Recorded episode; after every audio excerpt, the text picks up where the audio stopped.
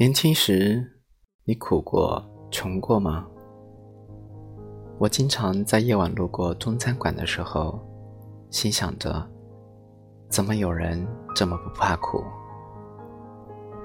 他们在晚上十一点还大敞着门，煎、炸、煮、炖，洗洗刷刷，一对小夫妻忙活着七八个人要做的事。让旁边数家九点就打烊的当地餐厅显得冷清，而想必第二天他们要顶着日出去买菜上货、切菜备肉、招呼客人、算账关门。三百六十五天，生活就这样重复着每日十六个小时的辛苦。在新西兰，中餐馆大概是最辛苦的营生。做穷学生的那两年，我在很多中餐馆打过工，老板通常都是移民了几十年的人，个个都是精明能干的角色，常年驻扎店内，一切需亲自把关。从早上九点到晚上十一点，必定第一个出现，最后一个离开，从不问辛苦。我一直不太明白。为什么这些身价百万、千万的人要继续做一份操足心的生意？他们本可以在豪宅中、在游艇里安享晚年，却要把人生投放在不肯停歇的事业里。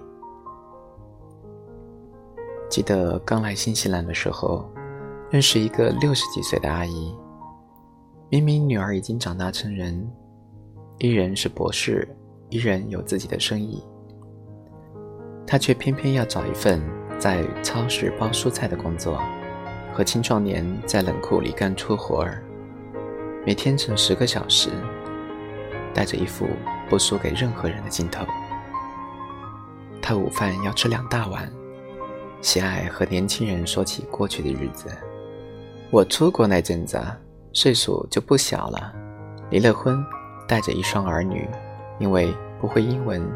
国内带来的文凭全都用不上，只得给人洗衣做饭，从早到晚支撑一家人活下去。每当有人问起：“阿姨，你的儿女那么有出息，你还出来打什么工啊？”阿姨说：“总是怕回到过去那样的生活，才一直不敢松懈啊。”她眼光中掠过年轻同事丢掉的饭菜，心疼地说。浪费就是造孽啊！让人突然想到那些中餐馆的小老板和老板娘们如此辛苦，大概是因为那营生曾是他们唯一能抓牢的东西。我在看一本书，是关于某国难民偷渡到各国的实录。那书中写道，那些想逃出战争的人，把全部积蓄。压在一个逃亡的计划上，连夜赶往那一艘超载的小船上，在充满屎尿呕吐的船舱内，任由海浪的冲拍，就这样被上天安排了生或死的命运。那些逃亡中的人，有怀胎七月的女人，有护着三个孩子的年轻母亲，有年迈虚弱的老人，有一夜长大的少年。他们轻则遭到暴风的袭击，重则受到海盗的掠夺。女人受到侮辱，男人受到暴打，婴儿被抛下海，奄奄一息的老人被咧着嘴的海盗一剑结束生命。那剑抽出来，都是生命的颜色。那些幸存的人在陌生国家的繁华里登陆，或澳洲。或美国，不再回头看向家的方向，忍辱负重，苟且偷生，却不久后用双手建立生活。外媒赞扬他们顽强，却不知道经历过死的人怎怕活下来。这本书中有三十几个偷渡家庭的故事，我发现其中绝大多数偷渡而离开家乡者的后代。都成为了社会的精英，他们成为商界人才，有名牙医、大学教授。人们再无法把流动在上层社会的他们和历史画面中那些偷渡而来的饥饿的孩童联系在一起。想起曾在电视中看到有人采访社会精英的难民父母：“您是如何培养他们的呢？”这一刻，我不禁笑出声。哪有什么培养优秀子女的诀窍？只不过是因为见识到了最坏的生活，才知道努力是为了什么。青春期时，我的母亲总是斥责我。为何不能成为最优秀的那一个？而如今，她却总是极力阻挠我去努力。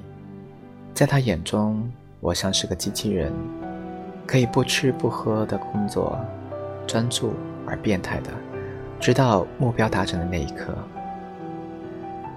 我在国内匆匆待了几天，他把攒了一年有余的坚果拿出来为我剥好，忧心忡忡。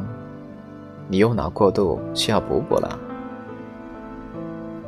回到新西兰后，他又在遥远的地方叮嘱我，一定要好好睡觉，好好吃饭，这才是人生正经事儿。